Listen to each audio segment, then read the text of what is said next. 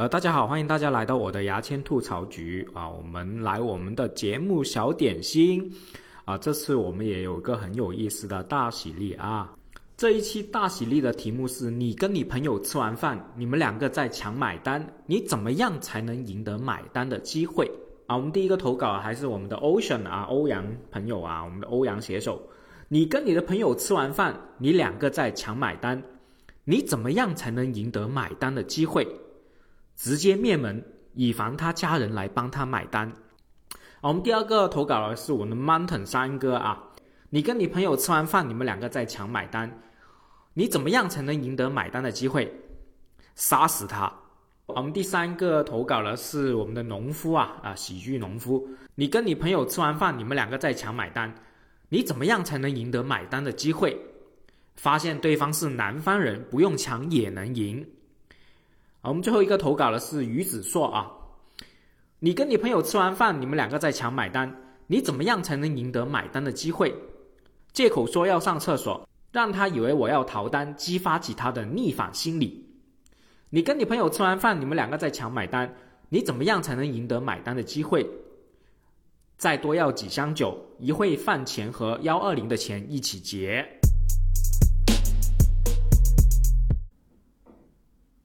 啊，大家好，我是牙签。我们今天又请来了我们的 Mountain 三哥，一起去聊一聊我们最近的热点新闻。Mountain 你好，啊，大家好，我是 Mountain。啊，最近有两部电影挺火的，就是其他就我觉得最近的电影有两个值得讲啊。第一个就是第十一回啊，是陈建斌拍的，比较文艺片。第二个是我觉得还是挺有现象级的，就是上映两天就冲两亿，现在好像到三亿到四亿的这个票房，而且是基本上没有任何卡司的。这部电影叫《我的姐姐》，啊，《我的姐姐》的电影我是看了啊，就是第十一回《我的姐姐》我都看了，我觉得《我的姐姐》这部电影挺好看的。呃，曼腾哥，你有听说过这部电影吗？啊，有，好像算是目前比较现象级的电影吧。对对对对，而且是。引起了一些热议啊啊，可能 Mountain 我我问过 Mountain，提前问过 Mountain，Mountain 是还没看不出这部电影，但是大概的一个剧情 Mountain 是已经看过了，对不对？就已经知道大概是说什么。对我做节目之前简单看了一下。对，那但是我还是要跟观众简单讲讲这部电影在讲什么啊？Mountain 也给我点时间，我跟观众呃普及一下。就是我的姐姐这部电影是，呃，一开场呢就是车祸现场，然后呢，呃，我们的女主角张子枫啊，张子枫大家可以搜一下，是《唐人街探案》的这个最后一幕那个，呃，诡异的一笑的这个，嗯，这个女的，她是零一年出生，非常年轻的一位演员，然后是张子枫是一个女儿嘛，又冲过去，他们因呃爸妈因为车祸就全部死掉了。然后呢？因为死掉之后，他他有个弟弟，他弟弟好像现在才四岁，而且是张子枫这个女儿是上大学的时候才出生的这个弟弟，就等于说我们中国呃生二胎政策出来了啊，这个父母他父母才生了，而且呢，呃，就是他父母是非常重男轻女的这个家庭啊，呃，连家里的所有的合照都是没有他女儿的张子枫的合呃的的影子，只有他们。一家三口就是儿子啊，父母的合照，而且呢，从小呢，嗯，呃，我我想问一下，这个这个故事的背景是一个农村家庭还是个城市家庭啊？城市家庭，城市家庭，所以是是一，所以是一个重男轻女的城市家庭是吧？对对，也是中产的家庭。然后然后呢，一开始张子枫的样子就非常非常憋屈的样子，就很不愉快、很抑郁的样子。那这他憋屈于呃抑郁的原因就是他家里人是非常忽视他的，就我刚刚讲的合照也没有他，然后呢，他还有一张证明，就是证明他是残废的证明，因为我们以前要呃父母要证明他的呃一个第一个孩子残废，他才有资格生二胎嘛，但是一直没有生到，所以他这个残废证明就一直在。所以他从小到大是。那我想问一下，那我想问一下，这个张子枫是真的残疾的，还是只是开了一张证明？开了张证明，她是一个很健康的一个呃女女的，就是在里面的角色是这样。所以就是张子枫就觉得他家里人是完全不爱他了，就是很生气，就很很憋屈这种感觉。就车祸了之后呢，就是父母就双亡了嘛，但是留了一栋房子，写了是张子枫的名字。他女儿就有一套房了。然后呢，呃，整个葬礼就是葬礼的结束之后呢，就他们的一些亲戚啊、姑姑啊、舅舅啊，对对，他们他们就开会嘛，就是说这个四岁的小孩应该是张子枫要带，然后张子枫呢就就觉得不想带，而且是发脾气，就是搞得场面很难看。之后后来呢，他就张子枫就就就说这个房子是我的，我要把它卖了，然后我要去考研啊之类的。就是就整个剧情就是在于张子枫在纠结，呃，就就一开始一直很想把他的呃，首先要把房子卖了，而且呢要把他的弟弟呃送给人家收养，整个矛盾点就是这里。但中间是跟弟弟有一些感情的一些，你看那个弟弟很可爱啊，弟弟又一直缠，就是一开始不听话，后来又听话，这种感情线嘛，这种亲情线。最后的结局就是，我就不说最后结局啊，不剧透啊。反正最后结局是有点怪的。就这个，这个电影出来之后就引起大家很多热议啊。如果呃大家看过那些电影的话，就可以跟我们听我们后面讨论。但是没看过也也没关系，大家我是建议大家先去看看，因为我觉得张子枫演的非常好啊。之前 Martin 不是刚刚问我，诶。为什么要就是呃这部电影好看吗之类的嘛？是不是你是有这个疑问对不对？对对对，我我是觉得挺好看的，而且是其实我一直我我是一个电影迷啊，就是经常去电影院看电影了，什么什么垃圾电影我都看了，特别是文艺片我也很喜欢看。然后张子枫这个电影我是呃除了结尾我是有点觉得哎好奇怪之外呢，整个电影我都是跟着它的剧情去走了，就不会闷的一部电影，而且呢。张子枫这个角色，我觉得是呃演绎的很好的，就是全部是大特写，就是你看那个电影那个屏幕那么大，那么大，然后直接怼在那个张子枫的脸上，然后张子枫有很多哭戏啊，各方面，所以我觉得演的很好。嗯，张子枫其实之前也是比较出名的女童星了。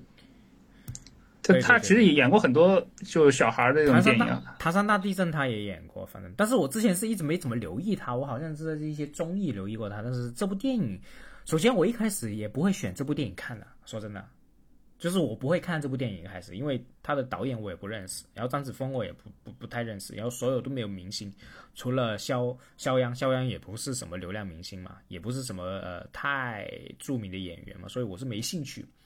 因为当时我关注了很多那种呃电影号啊，他们都在吹这部电影，所以我才决定看。因为无聊嘛，所以我就决定看。看完我就觉得是 真的挺好看。嗯，我建议三哥有兴趣也可以去看看。好，但是这部电影出来之后就引起了很多热议，特别是我这周的热搜啊，我都看见很多这种在讨论关于重男轻女啊，关于这些话题，我们就根据这些话题，我们衍生去聊一聊吧。嗯。首先，三哥，你是独生子女还是有？对，独生子女。你是独生子女啊？哇，很难得哎。你不是吗？都是。我我我有姐姐啊，而且是在深圳。亲姐姐是吧？对对对，在深圳也不多独生子女哈，我看好像也很多两个的。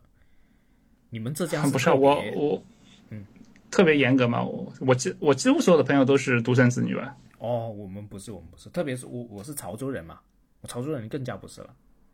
嗯，所以就就都基本上没有什么独生女，就不多。反正我们在广深圳这边不多。所以你从小就是跟姐姐一起长大的是吧？对对对，以前一起住住一个房间，这样一住到。那那你姐姐的话，大概大你几岁啊？大我两岁，她八八年的，现在已经结婚。那算那算是同龄人了。对对对，比你小啊。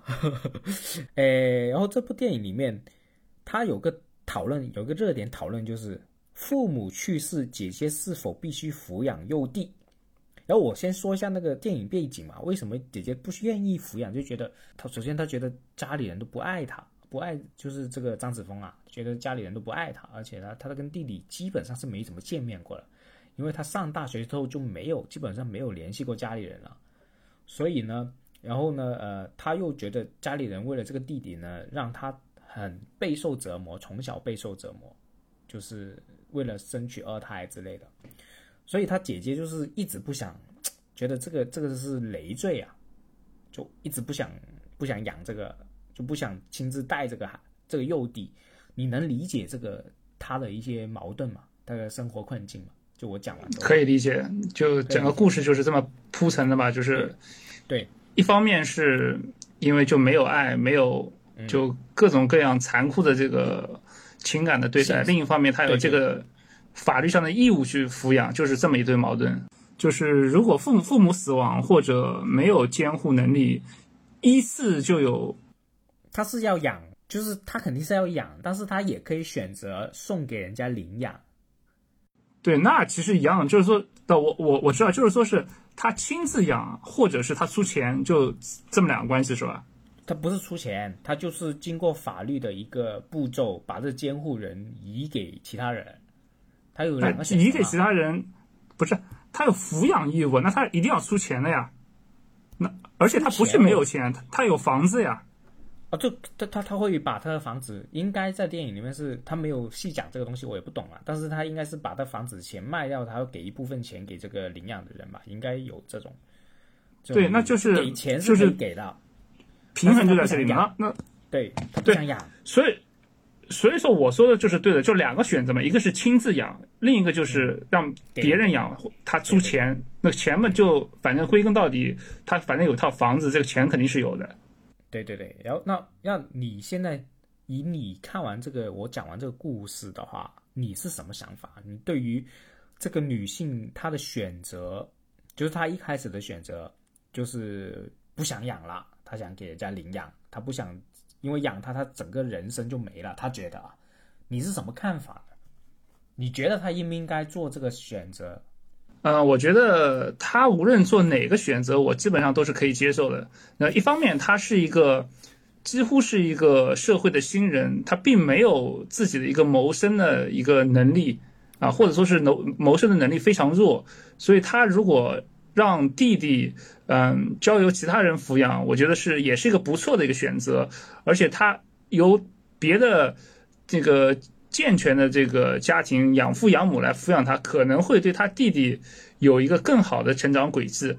那么如果他选择自己来抚养，我觉得也可以。假如他能够在自己的学习、工作和抚养弟弟之间取得一个平衡，他他认为可以取得平衡的话，我觉得也未尝不可。那尝试一下也也没有错。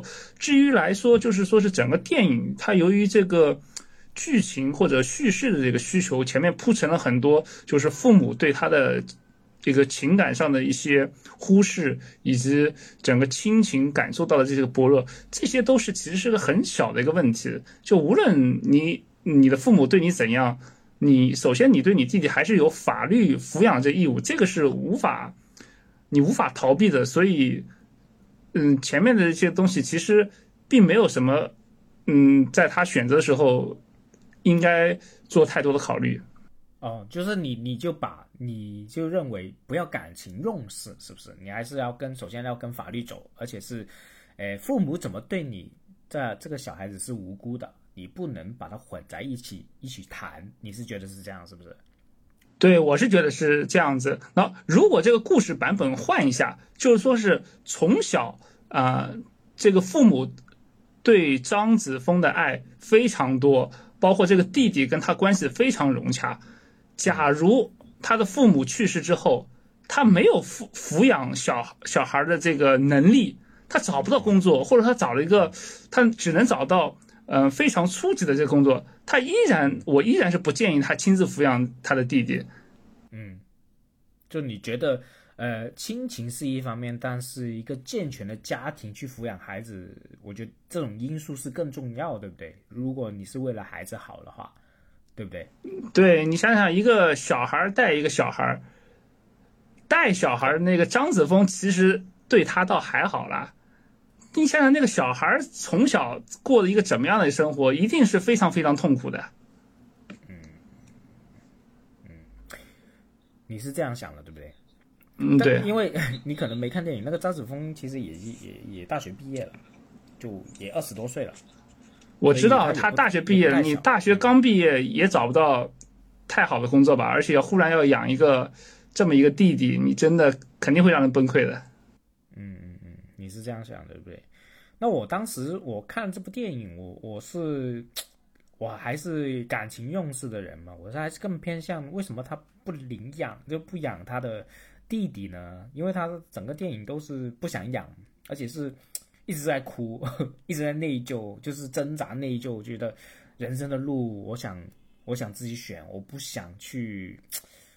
在第一次选人生路以以前都是父母在逼他，比如说啊，还有个细节嘛，电影里面有个细节，他本来成绩挺好的，这个张子枫，然后报了一个志愿是学医的，做医生的，然后他父母把他改了个志愿，让他变成护士。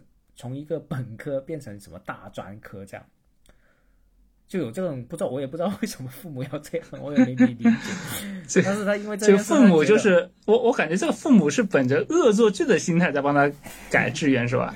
反正就是他父母就是一个扑街这样那种感觉，就是很过分那种感觉嘛。然后就嗯，所以张子枫就觉得嗯，还是那种你刚刚讲的那种感情上非常的气愤，非常觉得他这个。他这个弟弟是，嗯，跟他没有关系，因为他为弟弟吃了很多苦，呃，而且呢，他还有一个小小一些暗线嘛。另外一条线就是他有个小姨，呃，姨妈还是大姨，反正就姨嘛。姑妈，姑妈，我查过了，我查过了，姑妈，姑妈，他的姑妈呢，诶，也是为了他爸爸。就是张子枫的爸爸是牺牲很多，本身一开始姑妈呃也考上大学，他啊考上一个大专吧还是怎么样，他爸爸也考上一个大专，但是他家里人说，我肯定是为了儿子好，我所以我肯定供儿子上大学，我不会供你上大学，所以他的姑妈就没得上大学。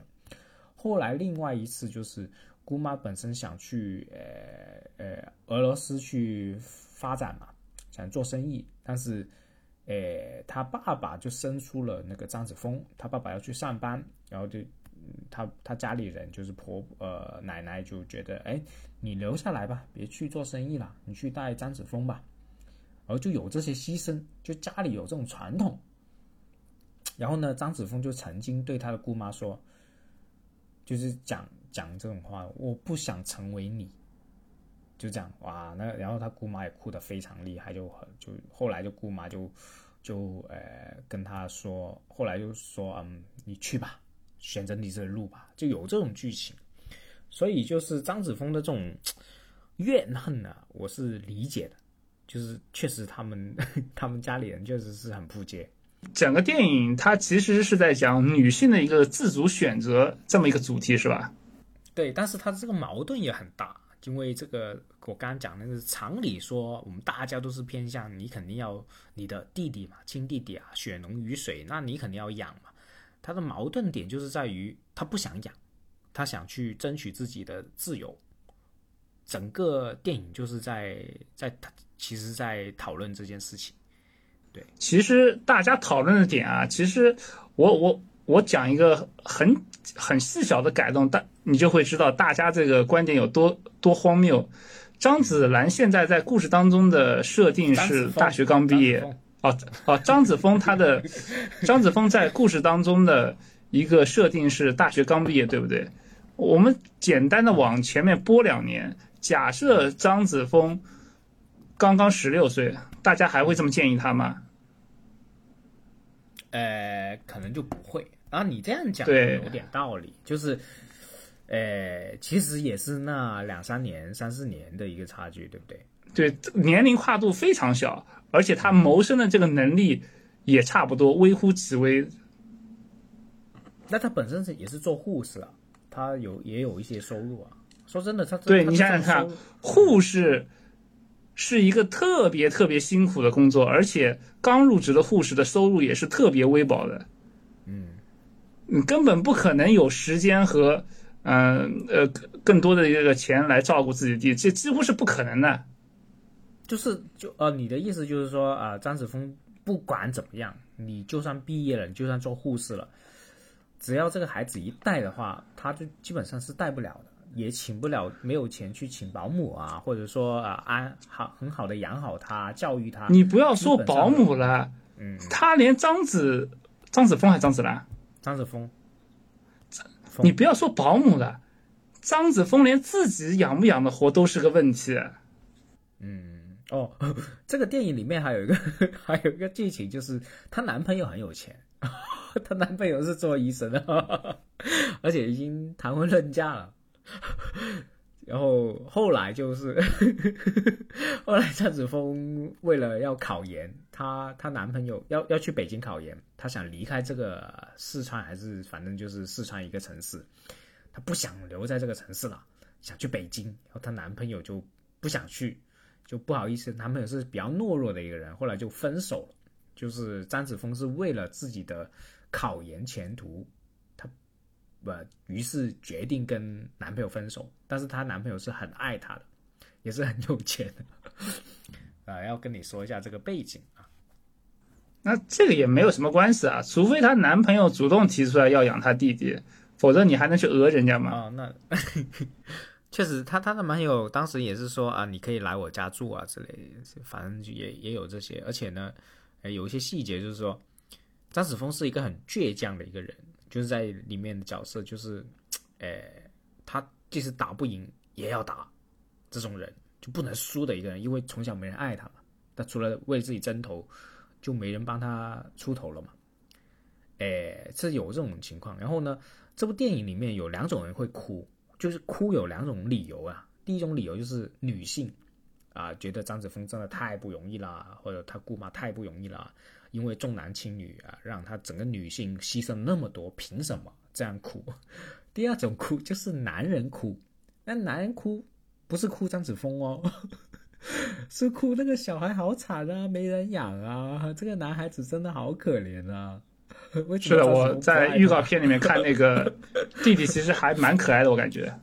对，就是两种人哭。然后呢，哎，其实我我最想聊，我们聊完这些电影细节，其实最想聊就是一个现象，因为我们我跟呃 Mountain 都是男性嘛，哎，就是男性跟女性，其实在中国上面还是有有一些地位差距的，特别是好像张子枫这种电影里面的情景，我们在农村啊，在甚至在很多城市啊，其实是屡屡见不鲜的。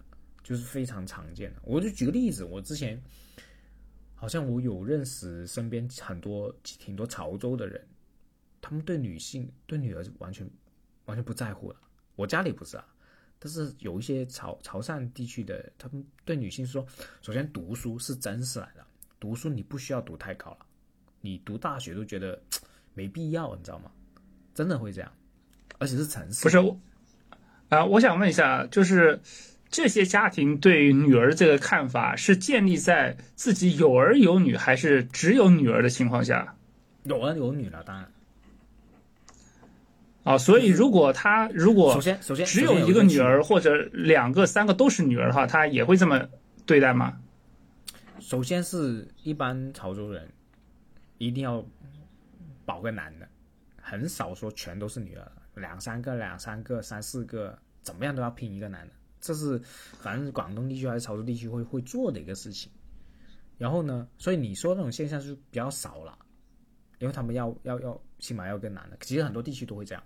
然后呢，两三个女的我就不清楚，反正我认识的肯定是有男人家庭在这里，就他起码有个弟弟或者有个哥哥这样，他们的情况肯定会这样，就是重男轻女，然后对女性甚至女性是不能上桌的，都会有，会有这种现象。你知道吗？就是我想说一下，你 你你这个情况是农村还是城市啊？城市啊，就是啊，城市也是有这种风俗是吧？现在，比如说潮潮从潮汕地区来到深圳打拼的，那他们可能从农村过来，但是已经来到深圳打拼了，也是这样。我听过的这个例子不少啊。反正哦，那那还是不一样。那所以他们其实还是延续着农村的这个风俗是吧？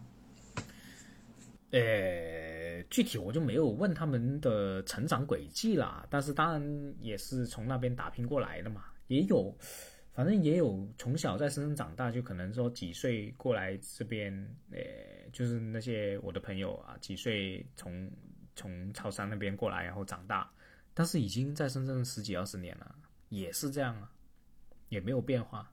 就是我我想说的，就是呃，即使在深圳也是有这种现象，他他这种现象也也是挺多的，我在身边遇到了，嗯，你身边没有遇到吗？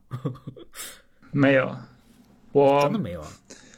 对我们我所看到的都是女性完全凌驾于男性之上，啊我是这样，所以我们今天要讨论就是这种啊。反正我我看完，我是觉得，首先我一直对女性这个嗯角色在家庭角色，我一直觉得是很弱势的，特别是在很多强势男人面前，嗯，真的是地位差的不行。当然，所以我跟你的观点是有有不一样。你先说一下你你看法嘛，就是你觉得女性是是凌驾于男性的？嗯是是什么叫？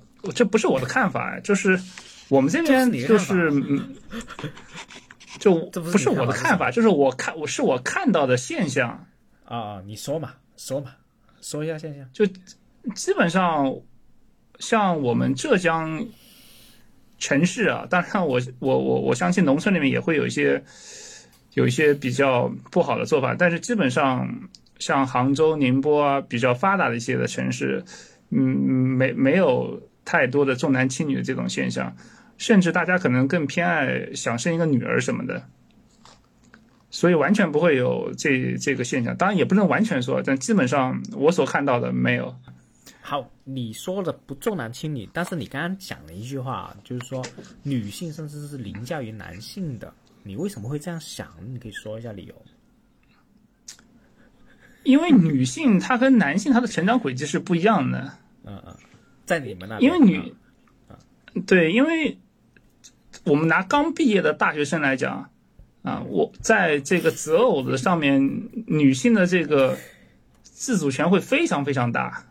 好，你这是择偶的嘛？我先说我观点，你再说你的那个看法。我是觉得，首先，嗯，很多家庭的，就是几乎，我认为啊，几乎大部分家庭女性的地位都不高，特别是我们广东区地区、潮汕地区的女性地位更低了。诶，我刚刚讲了一些例子嘛，就不能上台啊，然后你你基本上甚至觉得女性读书是不重要的，不会供你读书的，觉得浪费钱。如果同一份钱，他宁愿给男性去去做，都有这种情况。然后呢，结婚之后，男性嗯对女性的喝就是召唤啊，就是呃，当然钱可能会给了。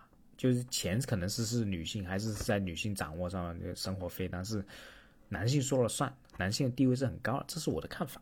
然后曼特你是怎么什么看法呢？嗯，对于女性在一个家庭里面，女儿的角色和一个呃妻子的角色，这两个角色你可以简单讲讲你的看法。基本上这个情况哈，就我身边吧，这个确实我很难找出这个就是。女儿跟儿子这个直接的比较，因为我们这边确实都是、哦、都是独生，基本上都是独生子女吧。哦、但是也偶尔会有就是生两个，包括有有女儿有儿子这个情况。嗯嗯嗯。但是基本上我们不太会有重男轻女这个现象，因为刚刚我听了半天吧，最主要就是嗯、呃、对儿子和女儿的差别对待，主要还是读书。嗯啊，给予读书的这个机会，嗯，因为现在真的家长，如果你要读书的话，真是砸锅卖铁都会供你。真的，我们我们从来没有这个压力，我们的压力就是我们能不能 别让我们读书了，是别学那么东西，真的烦死了。你看，你看这个小孩啊，只要是我朋友有小孩，这个从小这个培训班就给他报满了。这个小孩被压迫成不成样子，我跟你讲，这个属于是我们这一代了。那你们上一代呢，也是这样吗？就是完全没有，就在你的呃观察里面是完全没有我刚刚讲的读书的区别嘛？就是你们浙江没有，真的，我们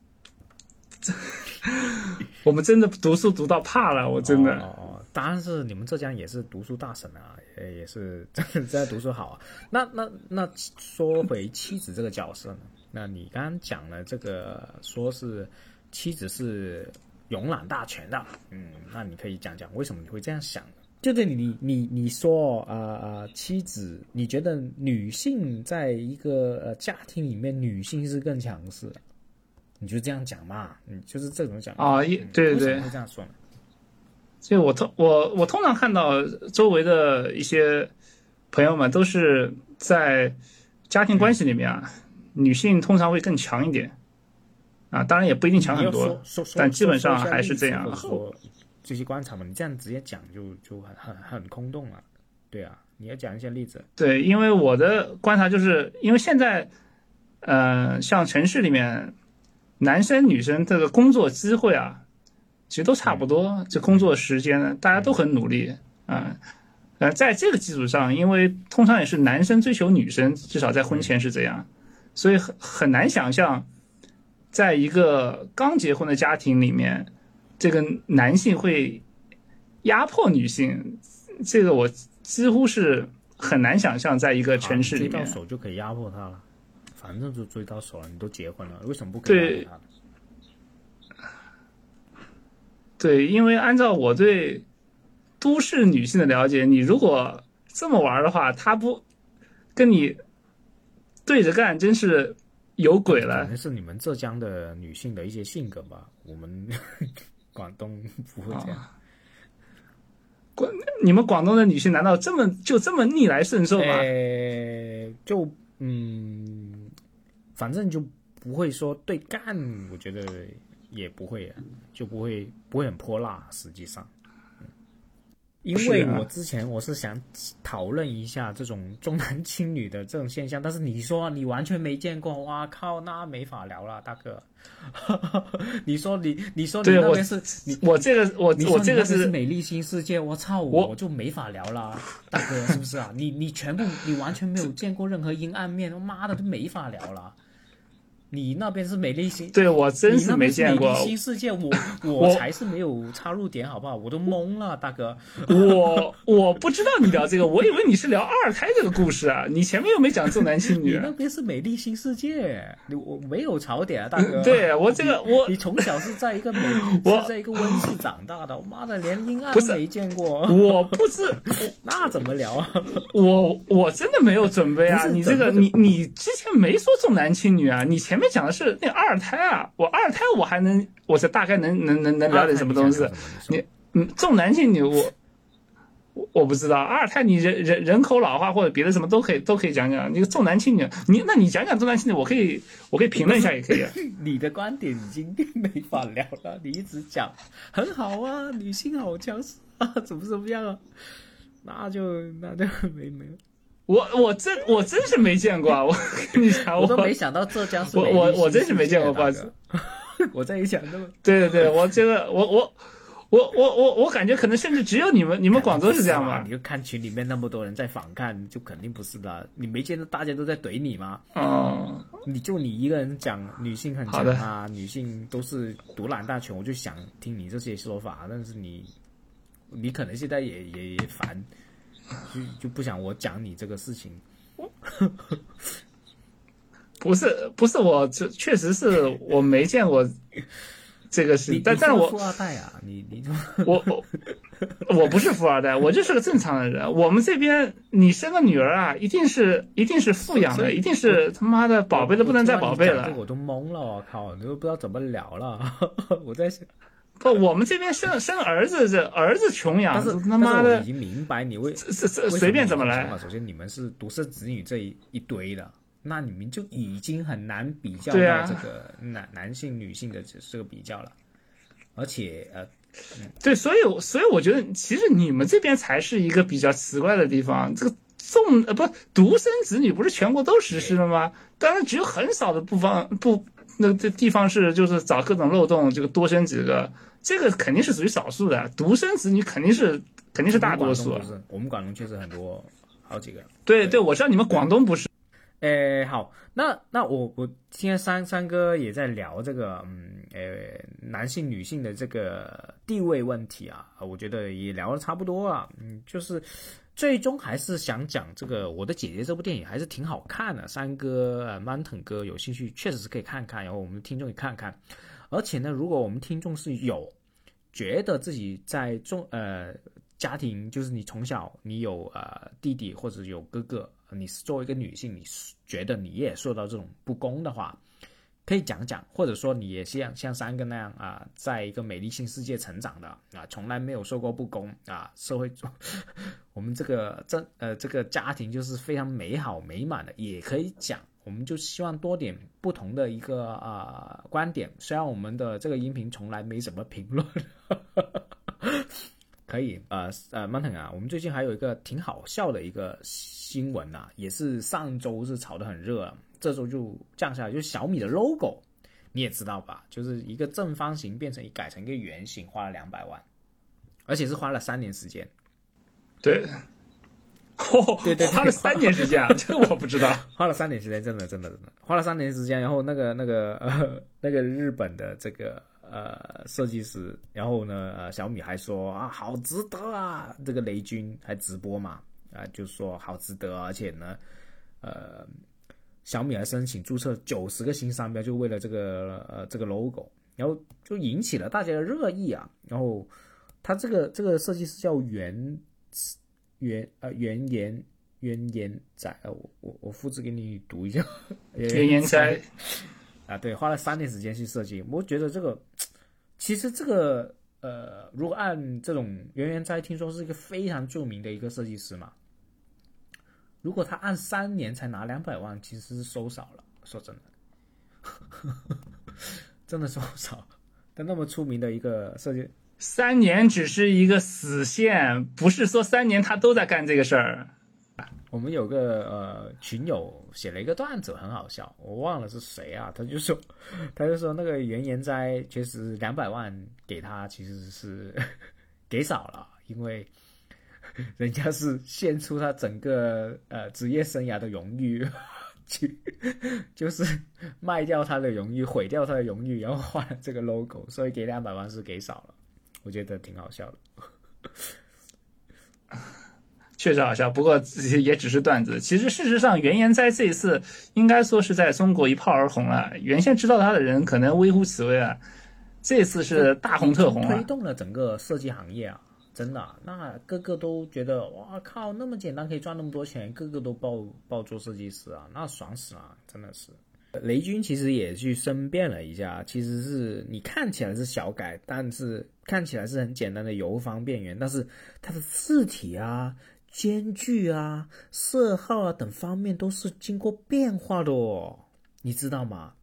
对啊，因为原研哉作为设计，他至少会给他一个 Word 文档吧，给给雷军，就说我这么改是为什么？哦，他你能给出这么复杂的文档吗？就是那么简单的东西哦，他可能写文档写了呃两年多，我觉得这要找借口啊。就是这两百万，为什么你会觉得值啊？他花了很多时间在文文案就是案本上面，对不对？所以设计师除了要会设计文文案功底，也是要非常强的，可能两三百页这种。对啊，你你你想想看，袁研哉发过去那个文档给雷军，雷军肯定会提出一点质疑吧？他说：“诶，这个为什么这样改？”袁研哉一句话就可以回过他去啊！我几十年设计嗯就是这个理念，马上大家闭嘴了，他就说：“哦哟，然后设计太有型了忍不是说 “Are you OK？” 可能 可能会这样，但是圆圆在就是直接驳驳回他了。这确实三年呐、设计我就希望如果有一些设计 同行真的是自己也可以，呃，如果接触这种大的 logo 设计的话，就大企业 logo 设计，也可以跟我们分享一下、评论一下啊。呃，或者说呃私信我一下，就说一下这个这个他们牛逼在哪？我们我们看不懂，我们跟 Mountain 都都看不懂，你知道吗？哎，我我现在觉得这个他们整个事情啊设计的还确实是滴水不漏啊，就好像我之前没有特别仔细看新闻，我现在才知道，就是他整个设计花了三年的时间，我觉得现在想想就真的是特别合理。你想想看，如果这个事情原研哉其实花了一个下午就画完了。啊，然后雷军就给钱了，那这个事情是不是根本就说不过去了？这个雷军根本就无法向全体股民交代啊！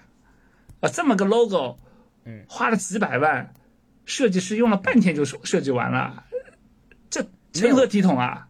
那现在就现在你想想看，这个是就合理了的。设计师花了三年的时间，只用了两百万，那而且而且是有一个区别啊，他因为我们那个原研哉来到中国，也要适应我们中国的一个流程啊，他花了三年才交稿嘛。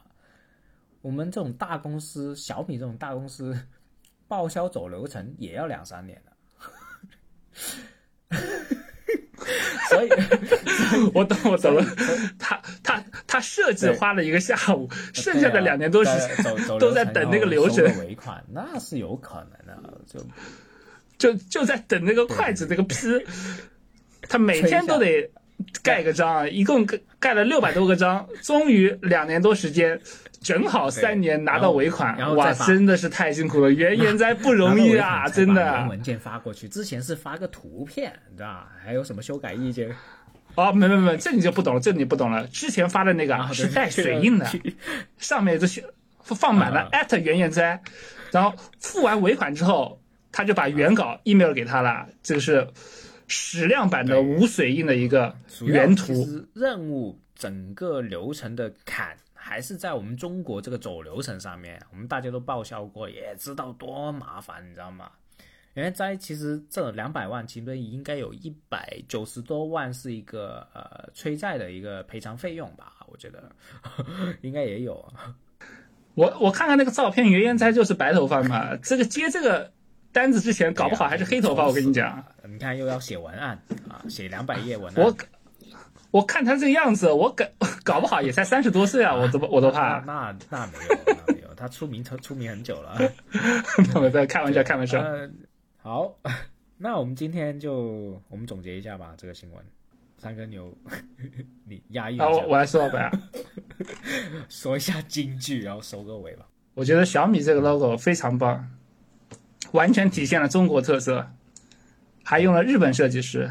简直是横跨亚洲，嗯，东洋点赞，中国风啊，全部都有了，确实是，我就好。那我们今天就是聊了那么多啊，呃，我们感谢美丽新世界来的呃 Mountain 三哥，嗯，谢谢大家，拜拜，OK。好，我们这一期的呃聊喜剧环节是上一期小帆啊问了我几个关于喜剧的问题，然后我们还闲聊了一会，啊，有一些关于喜剧的问题回答，大家听一听吧。问一下牙签，就是说，因为牙签是就是讲脱口秀的嘛，很有天赋的一个脱口秀演员，对，特别有天赋，特别好笑，大家可以一定要去线下听的。对，就想问一下他，就是说。呃，舞台上就是说，是不是只要是段子就可以讲？那如果是怎么识别它有没有一个纯粹的这些攻击，它不是段子呢？但如果你纯粹攻击，其实观众很聪明的。我我觉得任何脱口秀演员，甚至任何观众都不要小看听段子的人，他们是很聪明的。你攻击他，他就不喜欢你啊，就不好笑啊，你就没效果。但是有一个微妙的一个地方就在于，比如现场有两拨人，你攻击其中一拨人，另外一拨人可能就会笑。那那你这一场出来也没有意义啊，因为你下一场不可能。就是你这为了这一场的效果，他肯定不是专业的脱口秀演员，他他知道这个效果只能一次，或者说很偶然，他不是稳定。我刚刚举的这个例子就是说，攻击男性，女性就笑了。呃，我觉得不会的，我我我我就说。大家真的不要小看观众，不要小看喜剧的东西。你是不可能用你的语言去那么准确的去迷惑所有的群体的。每个群体都有很聪明的人，甚至说大群体都是聪明的。我我不认为你的语言真的可以直接迷惑煽动到大家。没有那么聪明的人，全世界可能就一两个，乔布斯啊、希特勒啊那些，就是嗯，我不认为世界上有很多这种人。嗯那还有一个就是说，我想也想问一下，就是比如说这种涉及到一些男女对立，或者是很容易制造矛盾这种话题的话，嗯，其实处理起来是不是相对要求要更高一些？肯定啊，呃，就是只要应该是这样说，只要你的观点跟大众有稍微的不一样，你是需要花很大的功夫去说服观众，观众才能笑。所以当然是能力最高，但是你比如说你对立的话，哎，就怎？你刚刚问什么？呃，就是这种敏感的话题。敏感话题的话是这样，我是希望，嗯，也是给一些脱口秀演员一些忠告，不要为了冒犯而冒犯，主要。脱口秀是喜剧，是它的目的还是让观众放松，让观众开心，这才是核心的目的。甚至认同，我非常认同池子说的，你是为了消解矛盾啊，这些都是一个，都是一个大方向啊。你不是为了冒犯观众嘛？你不是为了去激发观众矛盾，这个这个这个，我认为从根上就想法就错误了。我甚至不觉得脱口秀演员觉得不要把自己放的那么伟大，不要把自己放的那么有深度。你不是的，你是在做全世界门槛最低的工作，是人都可以做脱口秀演员，真的。你，大家不要自大。你你为什么不要去没有去做工程师？为什么没有去做科学家？你做不了吧？为什么你要做脱口秀演员？因为你你一站上台，你就可以自称为脱口秀演员。所以，我认为甚至认为脱口秀演员是一个低级的工种。呃，所以大家不要把他捧那么高，不要把冒犯观众，不要把教育观众作为一个责任放在身上，你不配，你也不需要这样。嗯，对，但是就是很很很很奇怪，然后也很让人觉得匪夷所思的是，很多人他反而会去引用脱口秀演员的一些话。段子引用是吧？引用引用这些段子来作为自己的一个论点或者观点来进行跟别人的一个辩论之类的。我我我不知道这样的一个行为到底属于什么样的行为？会哦，是这样。嗯，假如说因为呢，只要段子就有破绽，他的逻辑一定有破绽。那他这些人那么笨，把这个作为引诱的话，那对方聪明一点，一找到逻辑漏洞就是可以干爆他了。不是什么大问题，你这个一个段子漏洞多着呢，它绝对不是一个逻辑紧密，它只是看起来很有道理的金句而已。那就是我觉得作为一个如果你有辩论能力的人，甚至说会吵架的人，这些就是少少水了，是吧？但这里就我们有讲到一个点，就是说，比如男人普通且自信，嗯，它是一个段子，嗯，那现在很多人就拿出来变成了一个观点，哎，男人就是这个样子。那你你找不到其他反驳的吗？太容易了吧，我觉得。然后你只要你一反驳，你就是那一个普通且自信的人了。不是啊，就是如果你反驳，你有理有据，对方还是这样认为，那对方就是傻逼，你就不需要跟他去吵这个东西。我是我是觉得他这个东西是可以是可以讨论的，对。但是很容易，这个东西一拿出来之后，你就会。进入了一个你一讨论就变成了对方所描述这种对象的一个困境。我我我在网络上面有看到很多这样的呃，我我我觉得你要你要分清楚网络跟面对面。首先，网络是讲不清楚话，你是不可能在网络上讨论任何问题，就只要不是对话，你用文字的话讨论不了。所以你在网络你在网络上企图去说服对方。或者说是让对方在一个偏见上去消解的话，是我觉得是不可能。但是你面对面的话，我觉得还是很好去消解的吧，还是很好去去。如果人家说你普通自信，你是有论点论据去，甚至用幽默的方式去消解这个事情，你就强吻他嘛。没有开玩笑，千万不要强吻啊，这是犯法啦。就我我我是认为是这样的，我是觉得啊，我怎么想的？我觉得嗯，有些男性是。可能我们这位小芳也是放大了这个我们在现实上的矛盾，实际上，嗯，我们是可以去忽略，或者说，嗯，你你你就讲我吧，没有关系啊。我觉得就可以直接去叫什么，让他你一个巴巴掌打不响嘛，你就不不不理他嘛。但是如果你真的是反驳他这句观点，太好反驳了，我觉得，是吧？这是我的想法。好，那那我还有一个问题问在牙签。就是你觉得现在如果一个男的一个脱口秀演员的话，他可以去讲一些攻击女性的段子吗？可以啊，只要好笑就行啊。但是就是难度很大，因为我都说过，你你的任何观点只要跟普遍大众、普罗大众有一点不一样，你是花很多功夫去，你要花很多很多功夫去说服观众，观众才能笑。那如果说作为一个男性，其实普遍。都知道，甚至我们很多男性都知道，男性是在这个社会上很强势，是有获得很多利益的。那你去骂女性，就已经引起了大部分的反感。那你就花很多功夫去说服他，就是所以就它是很高难度的一个事情，不是不能讲，你可以讲啊。就我之前有一些网友啊会跟我说，为什么男人不可以讲？可以讲，但是你没能力讲啊。我可能我有能力讲，我有这个技巧讲，你没有啊？那你你喊什么嘛？你你委屈什么？你自己的能力不行。你委屈什么？我就不明白这些傻逼男的委屈什么嘛，对不对？其实可以讲啊，但是你能力不足啊。其实就是一个处理技巧的一个难。对呀，对对啊，这是我觉得是啊，你不能认为说哦，为什么杨丽可以骂呃直接骂男性，但是我们不可以直接骂女性。其实杨丽也是用了技巧，杨丽也是获得了自己的认同感。那你可以做到吗？你可以做到她那样吗？假如说你是女性，你直接骂，你可以做到杨丽那么好笑吗？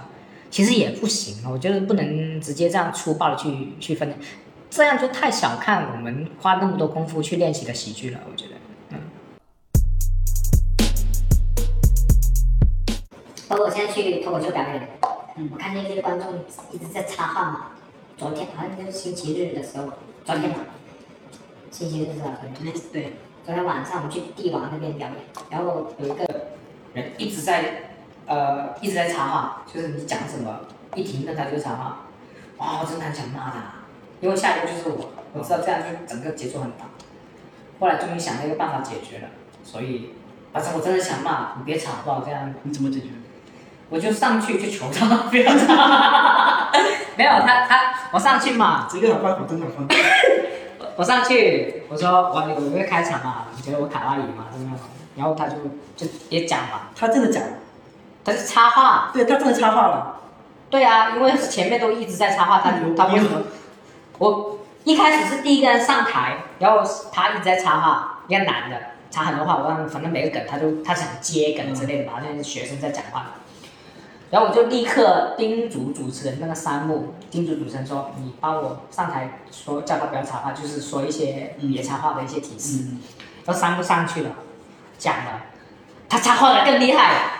我觉得，哇操，那到我这个东西还没解决啊，这个事情还没解决，我死定了。对，我又我又脾气不好，我就想，是不是要骂他？但是，因为这是散水的场子，人家的场子，嗯，我不可能让大家观众紧张，这是我很不好，我就想不出，我除了骂他，想不出什么办法。然后上去，我就不是有个开场，就是说大家觉得我卡哇伊，但是这种停顿很长的嘛，嗯，他又插话。我说，哎哎哎哎，这位这位先生，我我可以给你两百块钱，你别吵好不好？我就说这个嘛，然后我再求他啊，我这个我没有能力，不要一先说这个两百块钱，别吵，大家就有效嘛。我就求不要这样，我我没有能力去接，然后他就整场安静，我这个事情就解决了。这么可以哦。对，因为我经常会，我我以前经常会嘛，就是你要不给我两百块钱打他，这是我以前经常用的这种这种小小。小片段嘛，就是说有时候觉得 这个效果很好。对啊，就是有时候微信的时候啊，我会我给你一百红包，啊给你给你八块八红包，你帮我骂他这样，就我也经常用这种这种小小事情啊。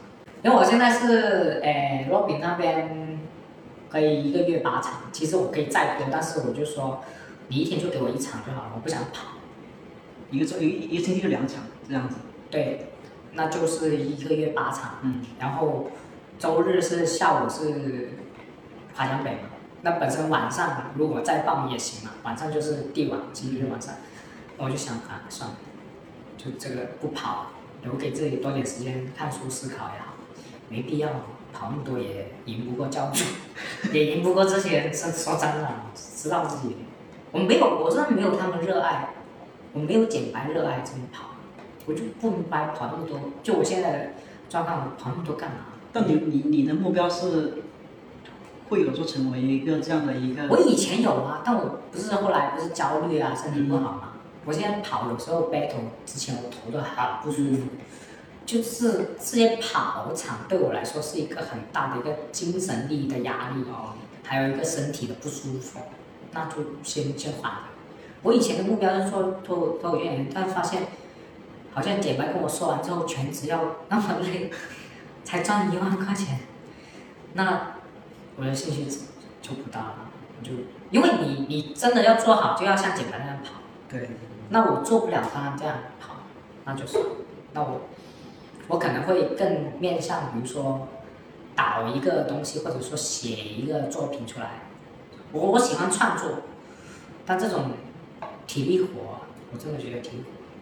所以现在就是以一个兴趣去做，是基本功嘛？那你打走了基本功，你先走这个上面的东西，他就我就说他带歪是带歪这个原因。哦，有很多人连创作的，他以为讲观点再加点情绪就是了，不是的。有些人对那个废话那么鸡巴多，还有我就说你观点没有那么，你一辈子没有几个好笑的观点。就没有几个真的出彩的东西，他只是讲一堆废话，完全不好笑的废话。那天然后就很帅，这样，哎呀呀，你们觉不觉得？我跟你说，就是 PUA 型，就这种抱怨型的，我觉得也吐槽型的。我就是抱怨型，你也知道我很很喜欢抱怨，我真的觉得我很多我就我也我也不喜欢，我不喜欢帅哥讲段子，帅哥讲段子我就会很生气。美女呢，美女可以讲，但是不？我觉得美女讲，我觉得会不好笑，但是我没有生气。啊我觉得美女讲段子不会好笑，我的偏见。我觉得大家笑只是因为你漂亮，好像有可能。就这是我的偏见，肯定不是这样。然后帅哥讲笑话，我就会很生气，为什么？特别是吴亦凡，他有一些抖音不是有一种抖机灵那种嘛，啊，我就很生气，因为大家会觉得好好笑，我就很生气，我觉得操你妈！你就帅，你你那种狗屎段子，我讲出来会给人打死，是吧？但是你一讲出来，你还要他肯定自我感觉很良好。最惨的是，大家还是会觉得他好笑，我就很生气嘛。感谢大家的收听，我们这一期的牙签吐槽局就到这里啦啊！谢谢大家，拜拜。